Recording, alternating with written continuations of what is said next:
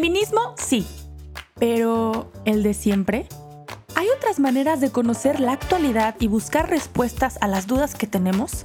Nosotras pensamos que sí y queremos que te sumes a esta conversación de no las típicas feministas.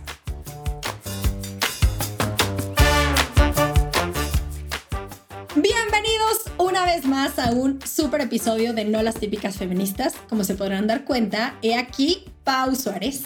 Muy feliz de poder empezar este nuevo capítulo con mi comadrísima Cris. ¿Cómo estás, mi Cris? Hello, muy bien, muy contenta aquí a hablar de un tema que nos mueve mucho los corazoncitos. Definitivamente, porque tenemos una invitada que sin duda les va a dejar el corazón con muchas preguntas, también con muchas inquietudes, pero sobre todo Esperemos que con mucha paz y con muchos caminos de sanación. Y ahí les va porque invitamos a, bueno, la nutrióloga eh, Natalia Garza, que ella ha logrado, o bueno, dentro de su, recorrido de vida, aparte de haberse formado como nutrióloga, es, también se ha formado, bueno, eh, estudió la licenciatura de nutrición y bienestar integral, pero también se ha formado mucho en el tema de la teología del cuerpo de San Juan Pablo II en la comunidad Amor Verdadero. Y es bien interesante cómo ella ha logrado unir estas dos realidades de la nutrición y el bienestar integral con la teología del cuerpo para dar respuestas, yo creo que a muchas de las inquietudes, dudas e incluso heridas que tenemos muchas mujeres en el corazón. Natalia, bienvenida y muchísimas gracias por venir a compartir con nosotros este tesoro. Hola, Pa, hola, Cris. Pues muchas gracias por invitarme a su hermoso podcast. Me encanta estar aquí con ustedes y conocerlas pues virtualmente. Después espero poder conocerlas en persona. Y pues nada, encantada de compartir este tema que la verdad es muy bonito. Ay, muchísimas gracias Natalia, de verdad que estamos felices de tenerte por aquí.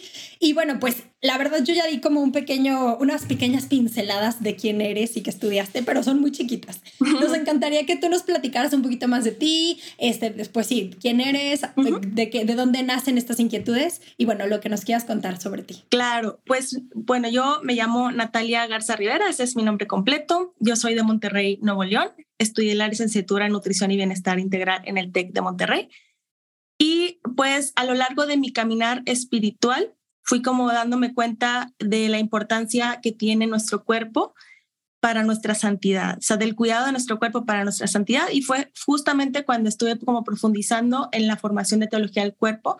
Yo estuve por varios años en esta comunidad de amor verdadero, donde fue un regalo grandísimo de Dios, porque eh, uno va aprendiendo sobre, sobre Dios, vas viendo las escrituras y aprendiendo ¿no? en catecismo y todo, pero este regalo de San Juan Pablo II, de tener este regalo de, comprimir en sus enseñanzas todas este, estas dudas internas que tenemos de, por, de quién soy, por qué estoy en este mundo, para qué, ¿no? Entonces, todo eso, fíjate que fue como dándome eh, más luz del propósito de la carrera de nutrición, porque yo lo veía como que, bueno, pues me gusta la biología y por eso fue que me metí a la carrera de nutrición, pero eh, no le daba esta importancia, o sea, como que esta dimensión y trascendencia, o sea, al grado de que impacta hasta nuestras futuras generaciones y cómo tiene una, es una trascendencia bellísima el cuidado de nuestro cuerpo. Entonces, con la teología del cuerpo, pues ya fui como, como profundizando un poquito más en todo esto. Y pues ese ha sido a grandes rasgos mi caminar en, en cuestión de nutrición y, y de la teología del cuerpo. Qué bonito, qué bonito, Natalia, porque justo yo creo que en este caminar, las que hemos como intentado este proceso como de la nutrición y mejorar nuestra alimentación, pues nos, nos, topamos muchas veces con esta como ruptura de decir queremos cuidar esta parte del cuerpo, pero a veces se vuelve una exigencia, una carga, la parte, no sabemos cómo conectar la parte espiritual, emocional, social con este cuidado del cuerpo. Entonces está increíble esto primero quisiéramos preguntarte realmente cómo, o sea, ya nos platicaste un poquito como esta realidad de, la teología del cuerpo como cuidado del cuerpo, pero quisiéramos que nos dijeras, ¿qué relación tiene la nutrición como tal con la teología del cuerpo? ¿Y cómo has logrado tú seguir integrando estas dos realidades? Bueno, mira, primero es importante como reconocer que, que la persona humana no tiene como dos naturalezas separadas, o sea, de que el alma por acá, el cuerpo por el otro lado, sino que nuestra persona es una unidad de cuerpo y alma. Entonces, todo lo que pase en nuestro cuerpo puede impactar también en nuestras emociones, nuestra toma de decisiones, cómo nos desenvolvemos socialmente. Entonces, esta parte de, de, cómo nos nutrimos, y no solamente lo quiero reducir a la nutrición, sino todo al estilo de vida saludable, ¿no? o sea, cómo llevamos nuestro estilo de vida, cómo dormimos, si dormimos suficiente o no, si nos desvelamos constantemente, si hacemos ejercicio o no, o sea, todo eso tiene que ver con nuestros neurotransmisores y no solamente con eso, ¿no? Tiene que ver mucho con nuestra salud en general, nuestra salud bioquímica, cómo prevenimos enfermedades, y finalmente todo esto llega a, impactar ya sea positiva o negativamente a nuestra persona. Tiene que ver mucho con, con nuestro cuerpo y no solamente queda a veces en nosotros, como estamos llamados a esta unidad, eh, todos estamos llamados a esta unidad, de alguna manera todo lo que es bueno y todo lo que es malo en mis acciones puede llegar a impactar a mi prójimo, ¿no? Entonces, ¿cómo es, es maravilloso profundizar en esta, en esta parte? Porque a veces decimos, no, pues son mis decisiones, ¿no? Y ya, o sea, todo lo que yo haga, pues eh, me afecta a mí, eh, de algo me voy a morir, así que no, no pasa nada. Y no es así, o sea, al grado de que, por ejemplo, nuestra forma de, de vivir, ya sea en, en, hábitos positivos o en vicios, puede ir cambiando mi genética. Entonces ya también ahí, ahí cuando ya empiezo a tener esas expresiones genéticas distintas en mi cuerpo, pues también eso lo voy a ir transmitiendo a mis futuras generaciones, ¿no? Entonces también como hasta futuras generaciones puede llegar a, a, impactar, ¿no? Y es como también si lo unimos a la teología del cuerpo, como en este pecado original nos, nos afectó a todos, ¿no? O sea, si lo vemos espiritualmente, eh, pues también tiene, esta, se va conectando, ¿no? Esta, esta, esta reflexión de cómo eh, las decisiones de antepasados han, ido afectándonos de alguna manera, pues también en nuestro cuerpo, como también cargamos con cierta con ciertos antecedentes heredofamiliares, ya traemos como esta tendencia a ciertas enfermedades y todo esto, ¿no? Entonces va, va más que nada por ahí. Y oye, Nati, por ejemplo, en esto que, que comentas como de, de, la herida y lo que va mencionando la teología del cuerpo, pues estaba pensando en cómo pues la alimentación es algo tan, tan básico para la vida, o sea, en, los animales, en la naturaleza. ¿Por qué es que los seres humanos, o sea, qué cargas le ponemos, qué rupturas, qué, qué parte de esta dimensión teológica herida le estamos poniendo que se, algo que puede ser como digamos tan natural y tan básico se puede volver tan problemático, tan difícil, tan herido en, en tantas personas, tantos hombres y tantas mujeres, donde la alimentación se vive como algo eh, no solo la alimentación, se vive como algo herido, pero también el cuerpo, la experiencia ahorita que decías del cuerpo y la unidad, dice, pero es que justamente también experimentamos el cuerpo herido, lastimado, la inconformidad, la duda hacia mi propio cuerpo. Exacto, o sea, cómo vamos viendo en la teología del cuerpo eh, cómo somos distintos, ¿no? O sea, somos, valemos lo mismo, tenemos la misma dignidad, eh, varones y mujeres somos semejantes a Dios, pero como cada uno al mismo tiempo somos distintos y nos complementamos. Entonces, tras esta caída, vamos viendo cómo nos fue afectando de, manera distinta a, pues, al sexo masculino y al sexo femenino. Entonces, eh, si nos fijamos, la, la, mujer es un misterio, ¿no? Todos sus órganos sexuales están adentro.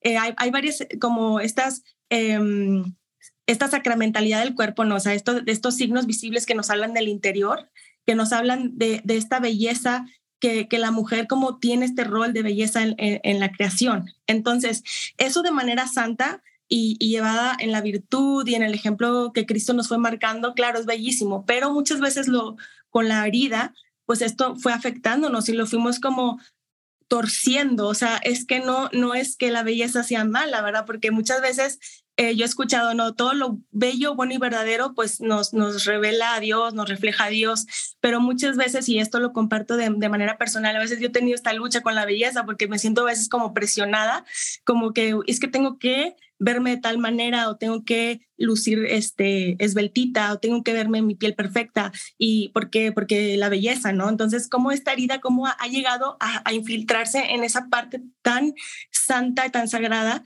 que, viene de Dios verdad pero pero con, con nuestra herida cómo se ha ido desvirtuando o torciendo Oye, qué interesante Natalia todo lo que nos vas contando porque va mucho más allá de la realidad de simplemente tener buenos hábitos alimenticios, de cuidar tu salud. O sea, es una parte medular de quiénes somos, de nuestra identidad y pues también de las heridas que traemos en el corazón, ¿no? Y me encantó cómo hiciste este vínculo de, de la realidad del, del, del cuidado de la persona y de la nutrición, también desde esta mirada de, pues sí, de, de la teología del cuerpo y sobre todo de las heridas.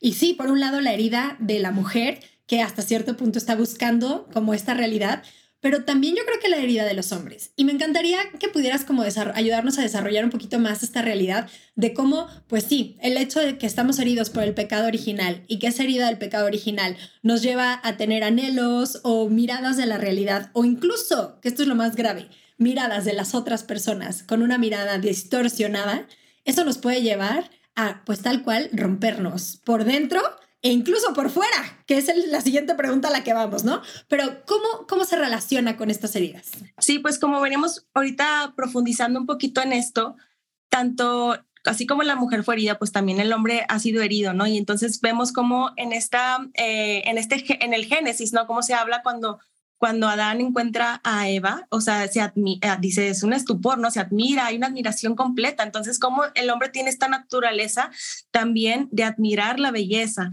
Em, así como la mujer también ha sido herida eh, en este ámbito, también el hombre. Entonces, yo creo que como sociedad y como, como cristianos debemos ir profundizando en estas heridas precisamente para poder reintegrarnos y estar viviendo esta masculinidad y esta feminidad eh, en la que originalmente fuimos creados y que, y que Jesús y la Virgen María nos fueron marcando ¿no? en, este caminito de reconstruirlo, de redimirlo. Porque, pues sí, sí, actualmente yo creo que cada vez hay más como bombardeos al hombre es muy visual y pues por todos lados vemos en redes sociales, TikTok, Instagram, vemos como este, pues hay mucha como invitación a esta superficialidad, a superficialidad, o sea, estar viendo solamente lo externo. Em, y, y, sí, como, como admirar esta belleza, pero ya, ya, ya tornándose como en, en vicio, em, en utilitarismo, o sea, viendo a la persona como objeto, reduciéndola solamente a la belleza, reduciéndola sola, solamente a, a que el valor, por ejemplo, de la mujer a veces pues se reduce a los años de su juventud y solamente, ¿no? Ya después de esto ya vemos cómo esta inseguridad va creciendo eh, como sociedad y vemos también cómo todas estas celebridades empieza a tener un impacto muy, muy fuerte en todos nosotros, en todas las, sobre todo mujeres y en las adolescentes con em, cirugías estéticas en exceso, em, cambios en la alimentación, que, que, bueno, se va, se va tornando también a trastornos de la conducta alimentaria, o sea, cómo también nos puede llegar a afectar hasta allá. Y pues sí, sí vamos viendo cómo, eh, si seguimos esta, esta historia, ¿no? De después de la caída, cómo fuimos heridos en muchas áreas, pero esta que ahorita estamos platicando y abordando es una de ellas en donde, en donde como mujeres y, hombres sí, sí, llegamos a estar muy heridos. Qué interesante, Natalia, porque justo esto que, que, comentas como de hasta de lo que es bello, ¿no? Y que es considerado bello y cómo la herida se está reflejando en qué estamos apreciando, a qué le estamos diciendo bello y cómo bajo esa herida cultural de qué se, qué se define como lo bello, pues muchas mujeres pues tenemos esta herida de si somos, si nos consideramos o no bellas, cuando se, esta belleza se separa de lo que es la integralidad de la persona, ¿no? Si se reduce solamente a algo superficial, como dices, cómo se vuelve algo imposible de cumplir y cómo también estas, o sea, me, me, encanta esto que dices de cómo si es una herida interna que tenemos como teológicamente hablando y que también es una herida social y cultural, y cómo en esta cultura muchas veces es una cultura que nos, que nos enferma, que nos daña. Y, pues en ese sentido, ¿qué nos puedes platicar tú de tu experiencia como nutrióloga, entrando un poquito al tema ya de los trastornos de la conducta alimentaria, pensando qué es lo que, eh, encuentras tú como en esta visión integral desde la teología del cuerpo y desde tu profesión? ¿Qué es lo que lleva a, qué razones o qué es lo que lleva a muchas personas, a muchas mujeres a pues entrar en este tema de los trastornos de la conducta. ¿Qué tan grave ves tú el problema? ¿Qué nos puedes comentar? Pues sí, mira, es, esto es algo que, que afecta, bueno, estadísticamente en México al 10% de las mujeres puede, puede afectarlas y un por ciento puede verse grave.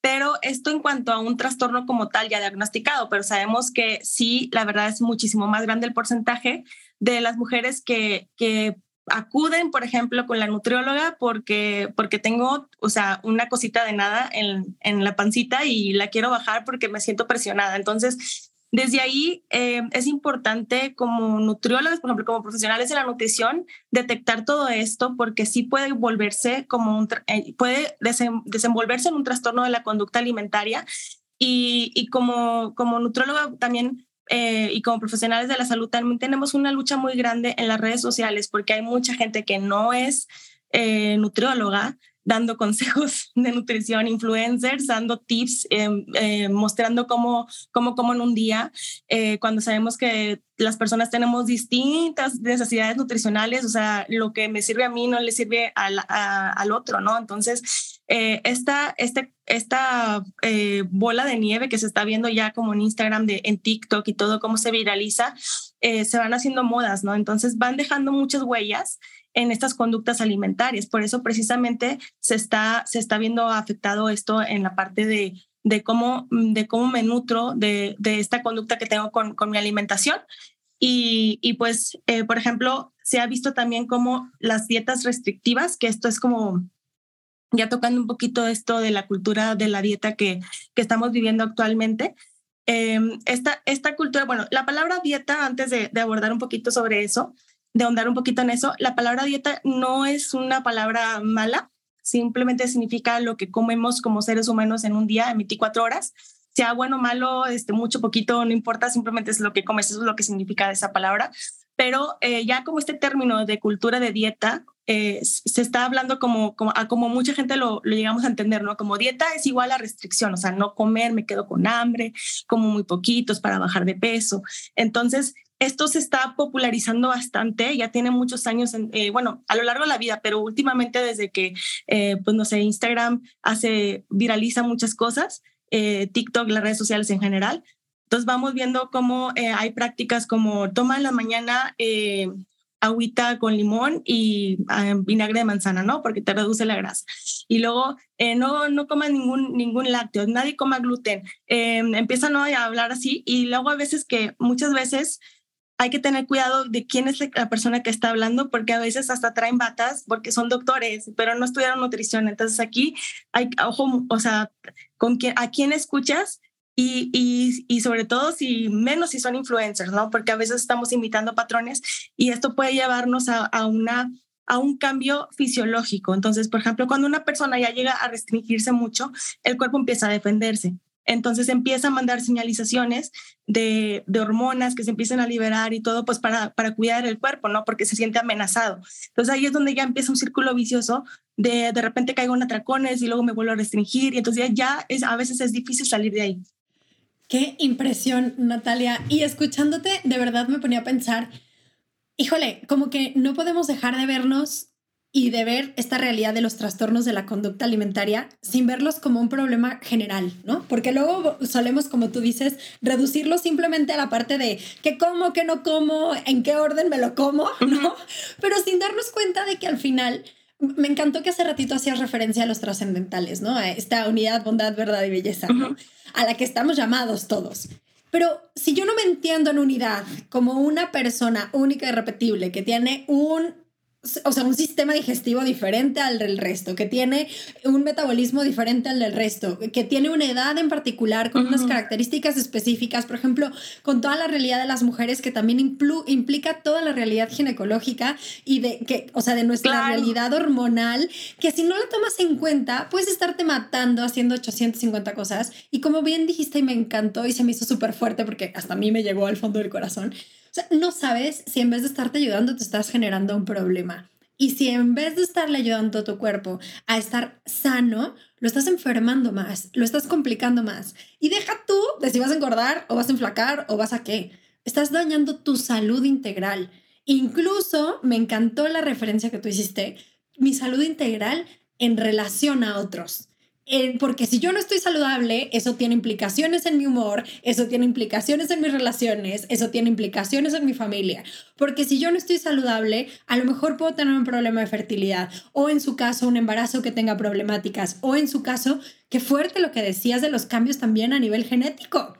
Entonces, no podemos dejar de vernos en unidad todas las partes de la persona. No tengo un cuerpo como si fuera un estuche. Grabémonos eso. Mi cuerpo soy yo, yo soy mi cuerpo.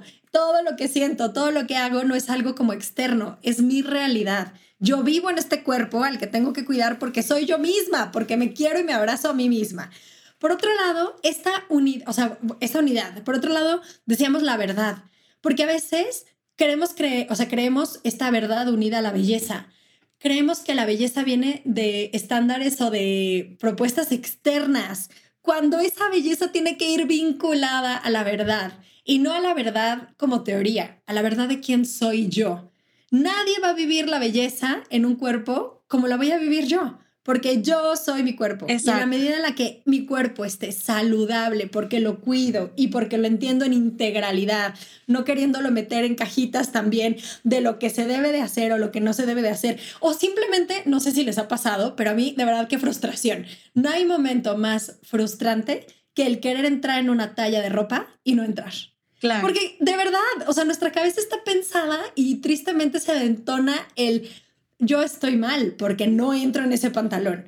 Cuando, a ver, tendría que ser al revés. La ropa está hecha para mí, no yo para la ropa. Bueno, ya me fui por otro lado, pero dentro de toda esta realidad, o sea, ¿qué alcanzas tú también a ver en el que, o sea, todas estas inseguridades, todas estas cuestiones que se van viniendo de fuera, pues definitivamente nos están fracturando como personas, ¿no? Nos están fracturando como personas y se ve esto obviamente referido en la parte emocional, en la parte cultural, en la parte, pues incluso de, mi amor propio. Entonces, ¿cómo ves tú este circulito de realidad? Fíjate que es, es como una línea muy delgada porque sí, sí que es importante cuidar nuestro cuerpo, o sea, sí es importante comer sano, sí es importante comer frutas, comer verduras que tienen fibra, que tienen vitaminas, que en verdad me van a ayudar a sentirme mejor, que me van a ayudar a prevenir enfermedades, si desayuno bien y completo y balanceado, puedo rendir más este, en el día, en mi trabajo, en la escuela, o sea, soy otra, cuando como bien me siento bien, cuando como mal pues me siento mal, o sea, y, y hablando, por ejemplo, si me la paso comiendo pura comida, no sé, rica en azúcares y todo, pues voy a tener un bajón de energía, o sea, me va a dar un,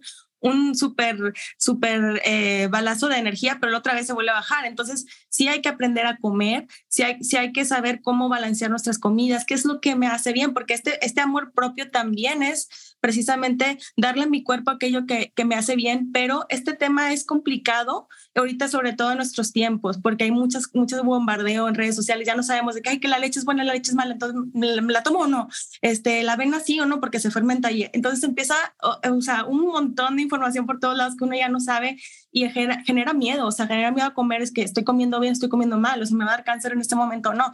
Entonces, em, sí, sí, como por ejemplo, como profesionales de la nutrición tenemos un, mucho trabajo para poder educar eh, de manera sana y de manera amigable. O sea, nada de esto es para, o sea, una sola comida, digamos, chatarra como la, conocemos, no me, va, no me va a dar cáncer ya mañana, ni, ni me va a engordar de un día a otro, ya horrible, ya me fue mal. Como una sola comida saludable tampoco me va a ayudar a prevenir el cáncer mañana. O sea, es como, como en, en ese 80% de, mis días eh, debo de comer lo más ordenado posible, lo más sano, pues para nutrir mi cuerpo. Y claro que tenemos eh, chance, digamos, este 20% de, de, de, mi gustito, de mi brownie, de mi galletita. O sea, no, esto de blanco y negro en la nutrición es muy dañino y eso sí me gustaría mencionarlo. O sea, no, que incluso alguien Em, que está para un tratamiento de salud puede meter de repente, o sea, su galletita porque se le antojó y no pasa nada. El chiste de aquí es educarnos a tener este balance, pero sí, eh, todas estas cosas nos han ido afectando mucho en este como miedo a la alimentación y eso es, eso es algo que incluso eh, no, no, entra como un trastorno de la conducta alimentaria oficial, pero, se, pero sí tiene relación con los trastornos de la conducta eh, alimentaria, que es la, la ortorexia. Y este es un, es un trastorno donde la persona tiene una obsesión o una fijación por las cosas sanas. O sea, no puedo comer o sea, todo, todo, todo sin gluten. Nada, o sea, bueno, obviamente si la persona tiene enfermedad celíaca, tiene alguna condición especial de salud, pues si no puede comer gluten, no puede comer gluten porque le,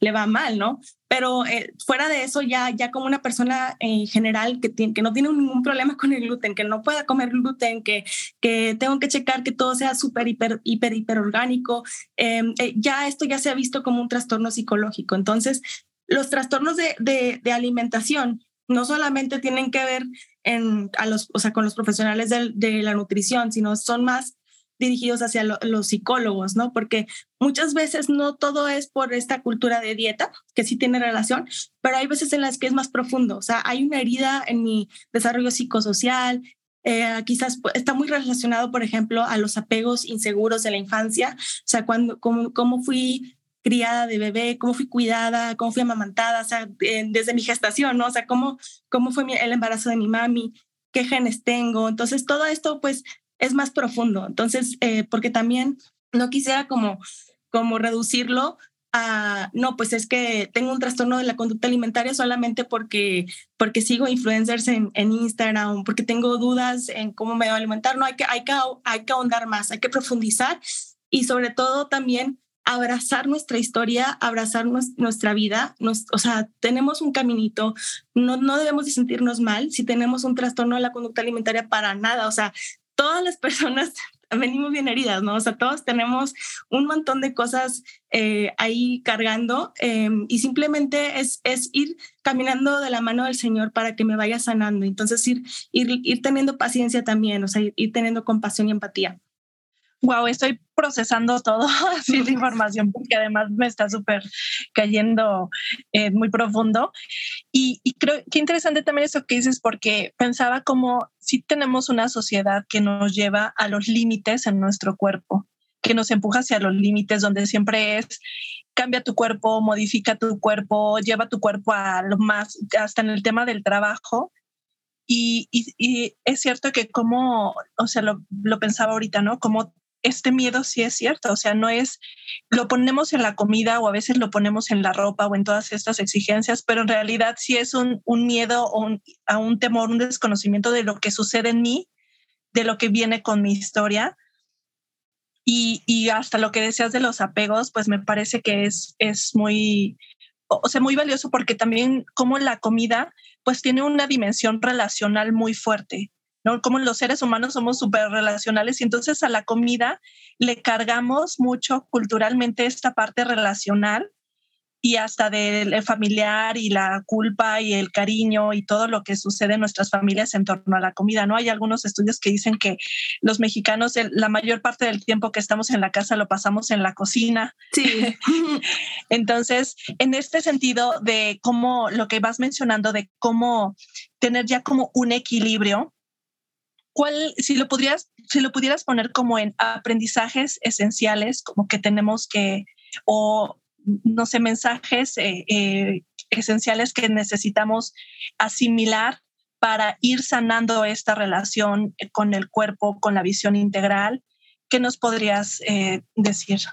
Sí, mira, eh, se me viene mucho a, la mente esta, esta cita bíblica que no me, la, no me la, no la recuerdo textual, pero la que no acumulen riquezas en este mundo, donde la polilla destruye, em, sino más bien acumulen riquezas en el cielo, ¿no? O sea, somos, fuimos creados pues para algo más grande. Entonces, sí que el cuidar nuestro cuerpo es importante, pero tampoco me debo de traumar, tampoco me debo de, de, sentir este como, este, sentir este perfeccionismo, ¿no? O sea, tengo que comer así porque si no, ya, no, no, no, no, para nada. O sea, el chiste es que me sienta bien. Entonces, eh, hay, hay también dentro de la, de la nutrición, o sea, existe también esta ramita del, del mindful eating, o sea, de, esta alimentación consciente, o sea, soy consciente de que como, ¿no? O sea, cómo estoy comiendo, lo estoy disfrutando, estoy poniendo atención, no estoy viendo, no estoy poniendo mi atención en otra cosa que de repente eh, también eso, o sea, entra ahí en juego la corteza prefrontal, si estoy poniendo atención a otra cosa,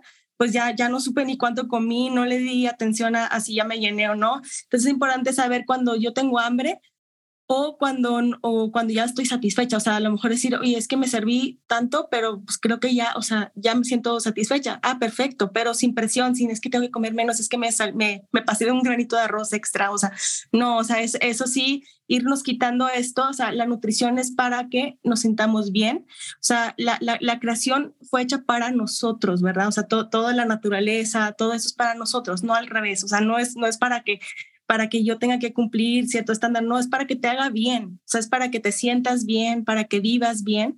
Entonces, es simplemente ir, como sanando esta relación con la comida. Es muy importante como decir, a ver, sí le voy a dar cosas a mi cuerpo que, que sean sanas, sí voy a disfrutar también de repente esa cosita que, que es rica en azúcares y en grasas, eh, pero sí voy a estar consciente de cuidarlo, ¿no? De cuidarme. Entonces, em, lo que decía yo de, de no acumulen en este mundo es no, no estoy eh, no tengo que ser perfecta o no tengo incluso que tener mi salud perfecta porque estoy creada para, para el cielo, para algo más. O sea, esto es como para que, es un medio, ¿no? Para poder vivir mejor, pero, pero fui creada para algo más, o sea, fui creada para algo más grande, entonces es no perder de vista esta parte. Ay, no, de verdad te escuchaba y me llega de verdad, como dice Cris, al fondo del corazón. Y, y también mientras íbamos platicando, me venía mucho a la cabeza como a ver, vivimos en un mundo de exceso de estímulos y también de exceso de estrés en todos lados. Qué triste que uno de los placeres más grandes que hay en este mundo, que es comer rico, se convierta en un elemento de estrés, se convierta en un elemento de agobio, se convierta en un elemento en el que mi cabeza en vez de estar disfrutando la convivencia esté en, ya me comí un carbohidrato, voy a engordar, ya no me va a quedar el pantalón, que se note mi trauma con el pantalón. Pero bueno, a lo que voy es qué importante, y de verdad eso me lo llevo para darle vueltas en el corazón, qué importante entendernos desde esta mirada de unidad, de verdad, de belleza, desde lo que somos esencialmente bellas, no de belleza que tenemos que cumplir con estándares externos, pero también con esta realidad de la salud, también con esta realidad de la salud en el que logremos volver a integrarnos y volver a equilibrarnos porque como tú bien dices, sí es importante esa la salud, definitivamente. Todo lo que tiene que ver con la dieta, de lo que comemos en un día, tiene influencia en si tengo energía, no tengo energía, si me siento bien no me siento bien, pero también para el otro lado. Y si yo a ti borro mi cabeza de información, más aparte de exigencias, más aparte de inseguridades, más aparte de heridas, pues es que yo no entiendo cómo no terminamos más locas de lo que ya estamos, ¿no? Entonces, como que en este camino me encanta como, o sea, y, justo ibas tú dando algunas pistas y unas pautas que creo que son muy fuertes a nivel del corazón, de entender estas circunstancias. Pero también me gustaría si nos pudieras dar como a lo mejor algunos tips muy concretos de cosas prácticas que tú has visto que le ha funcionado a la gente para poder lograr tener más un proyecto, o sea, como un programa equilibrado en el que sí cuido mi salud, sí trato de, comer sano por mi salud, por estar bien, por amor a mí, sin caer en estos extremos, que al final creo que justo estos extremos, como tú bien lo decías, son los que se están promoviendo por todas las redes sociales y en todos los espacios, y que un día te dicen que no comas carbohidratos y al día siguiente que sí comas carbohidratos, y al día siguiente que aguas con las proteínas y al otro día que aguas con no sé qué.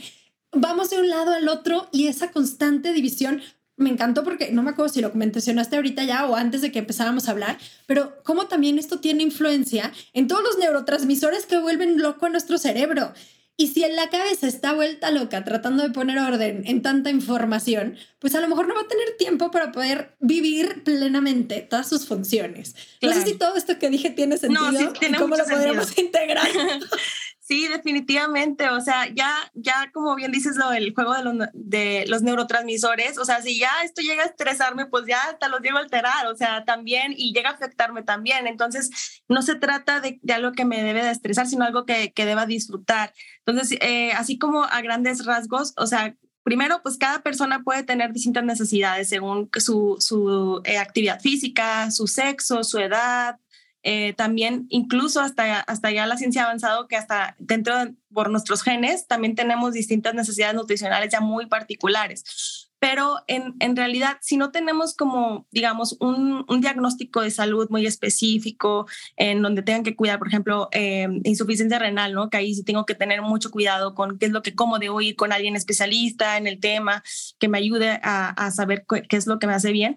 Pero en general las personas sanas, en general, deben de, de, incluir una variedad de alimentos, o sea, todos los alimentos, todos los grupos de alimentos, que en este caso son las frutas, las verduras, eh, los alimentos de origen animal, o, ricos en proteína, también las, las, leguminosas que son lentejas, este, los frijolitos, eh, los cereales, que mucha gente le tiene miedo, no al contrario, o sea, los cereales son súper importantes, los carbohidratos son súper esenciales, con eso nos movemos, con eso vivimos, con eso pensamos, o sea, este, ese, este temor eh, no es de Dios, el, el, estar, el tenerle miedo a, a los carbohidratos, no, al contrario, o sea, incluso eh, eso también está Le acabas de, de, regresar esperanza a mi vida. Claro, claro, o sea, los carbohidratos los necesitamos, ¿no? Y, y de hecho en cantidades suficientes, eh, también las grasas, eh, los, los lácteos también, o sea, todo, todo, todo, todo, en realidad, hasta, hasta los pequeños postres son, son parte de, de esta alegría en nuestra alimentación.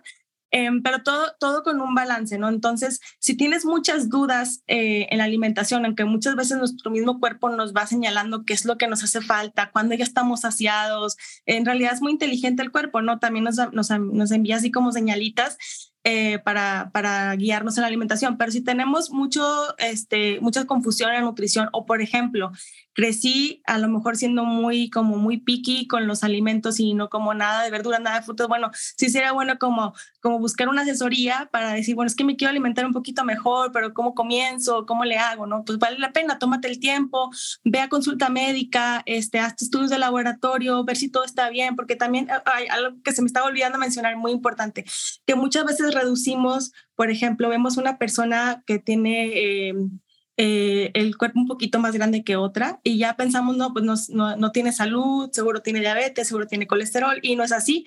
Muchas veces cuerpos muy delgados pueden tener colesterol alto, por ejemplo, em, incluso la glucosa elevada y, cuerpos un poquito más grandes, no. Estar bioquímicamente, o sea, cuando van al estudio de laboratorio, todo bien. Entonces, no, no nos dejemos eh, guiar también por, por solo las apariencias, porque son engañosas. Entonces, qué mejor que ir, ir, directamente con el médico y estar, estar viendo cómo están mis, mis laboratorios, cómo está mi salud, o sea, dedicarle, sí vale la pena dedicarle tiempo a mi salud, una asesoría, pero que esto no llegue a frustrarme, o sea, que sea un caminito donde yo pueda aprender a decir, bueno, está todo bien, o sea, para, para mi salud, para sentirme bien, ¿verdad?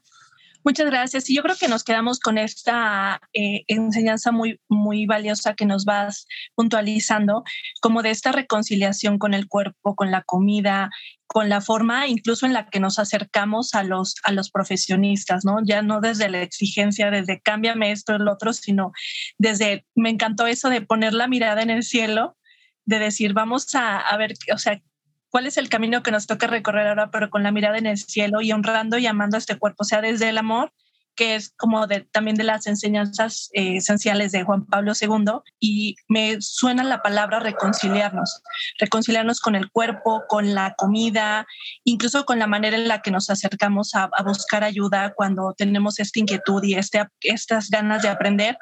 Y en este, en este tema también como de, es un aprendizaje, pues necesitamos también comprender los procesos que necesitamos vivir y como este caminito que necesitamos recorrer. Sí, claro, esa palabra que, que acabas de mencionar es clave, o sea, los procesos, porque eh, en, en, muchas otras áreas, como vemos, como hemos evolucionado en este pensamiento, por ejemplo, en la crianza respetuosa, como en, generaciones anteriores se enseñaba de que si el niño, el bebito estaba llorando, había que dejarlo llorar para que aprendiera y que no manipulara, y como ahora la neurociencia, por ejemplo, viene a dar evidencia de cómo esto no, no hace, no, no es bueno, sino daña a, la autoestima del niño, entonces como eh, se empiezan a, implementar estas tácticas de, crianza respetuosa.